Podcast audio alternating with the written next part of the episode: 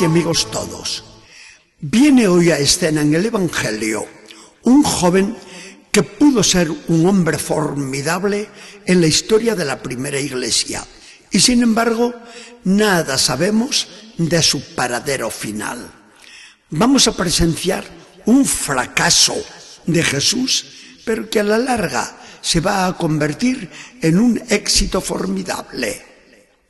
Jesús es un maestro que seduce. Había en Israel grandes doctores de la ley en aquel entonces, pero ninguno se podía comparar con este profeta joven de Nazaret. Lo que enseña, lo que hace, lo que arrastra, no se había visto nunca en el pueblo. Un joven a quien se le nota ser un muchacho magnífico, así lo comprende, y se presenta decidido a Jesús con una propuesta sincera de verdad. Maestro bueno, ¿qué debo hacer yo para conseguir la vida eterna?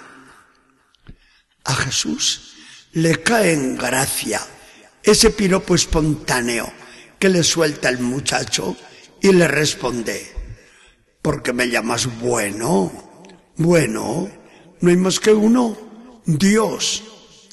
Pero vaya, dejemos eso. Me preguntas cómo puedes conseguir la vida eterna. Pues muy sencillo, guarda los mandamientos. ¿Cuáles, maestro?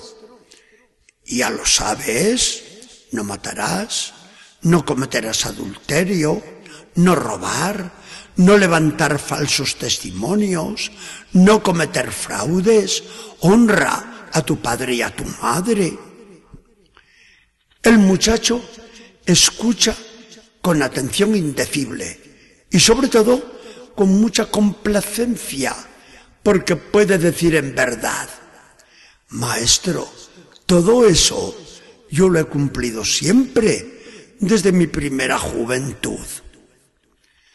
Cuando Jesús oye esta hermosa confesión y ve aquella alma tan limpia, clava en él la mirada y lo ama tiernamente.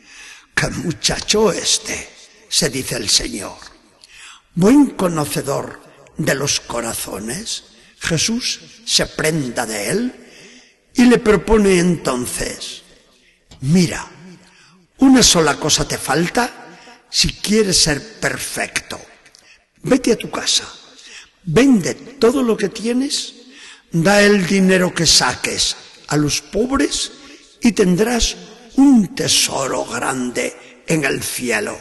Después, vienes y me sigues. Todo se ha desarrollado hasta ahora en un clima de confianza, de ilusión, de esperanza. Pero pronto el cielo azul se encapota con densos nubarrones. El joven tan estupendo empieza a ponerse serio, baja la cabeza, piensa en medio de un silencio impresionante de los discípulos que adivinaban un nuevo compañero. Jesús espera una respuesta decidida, pero todo se resuelve en un fracaso doloroso. El joven da media vuelta sin chistar y se aleja, se aleja hasta perderse de pista. El Evangelio dice clara la razón de esta actitud decepcionante. Se fue apesadumbrado porque era muy rico. En su fracaso, Jesús se desahoga con los suyos y les dice que difícilmente van a entrar en el reino de Dios los que tienen muchas riquezas. Los discípulos se quedan estupefactos ante estas palabras y Jesús prosigue cada vez más grave. Sí, hijos míos, qué difícil es entrar así en el reino de Dios. Le es más fácil a un camello pasar por el ojo de una aguja que a un rico entrar en el reino de Dios. Los apóstoles se aterran cada vez más y preguntan angustiados, entonces, ¿quién podrá salvarse? Jesús acaba la cuestión con palabras esperanzadoras. Para los hombres esto resulta imposible, pero no para Dios. Para Dios todo es posible. Al espontáneo y algo egoísta de Pedro le debemos el que toda esta escena acabe de la mejor manera, porque le dice a Jesús, Maestro, y a nosotros, que lo hemos dejado todo por seguirte, ¿qué nos va a tocar? Y Jesús, a ustedes, que han dejado todo por mí y por causa del Evangelio, les prometo el ciento por uno en esta vida y después la vida eterna. Así acabó la escena triste del joven y del fracaso de Jesús. Triste y del fracaso, he dicho, según y cómo se entienda. Triste por el muchacho, sí. Cuando Jesús lo llamaba y le decía que lo siguiese, hubiera sido para confiarle una gran misión. El número de los doce ya estaba completo, pero podía haber sido alguien muy distinguido y hoy estaría reconocido por la Iglesia como uno de los grandes seguidores de Jesús. ¿Y el fracaso de Jesús cuál fue?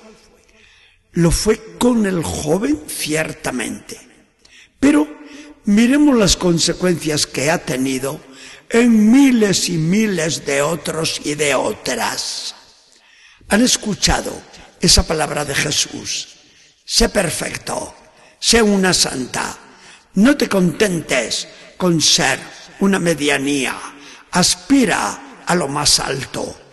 Tendrás en este mundo, junto con las persecuciones y las privaciones por el reino, como las tuve yo, tendrás cien veces más en bienes de gracia y del reino que todo lo que has dejado por mí.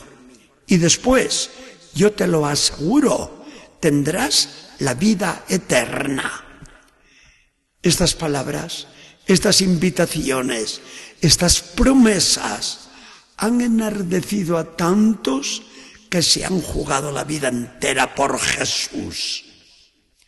Igualmente, esas palabras tan serias de Jesús han hecho pensar a tantos ricos sobre los peligros que para su salvación encierra el dinero y han sabido meditar, resolverse y dar generosamente a los pobres aquello que el joven no se atrevió a vender y dar. Y así han colaborado también todos esos ricos a la obra de Dios en bien de los más necesitados de la sociedad. Señor Jesucristo, eres bueno para pedir, pero lo eres mucho más para prometer y para dar. ¿Por qué no te damos todo lo poquito nuestro? si tú nos das el todo de Dios. Que el Señor nos bendiga y acompañe.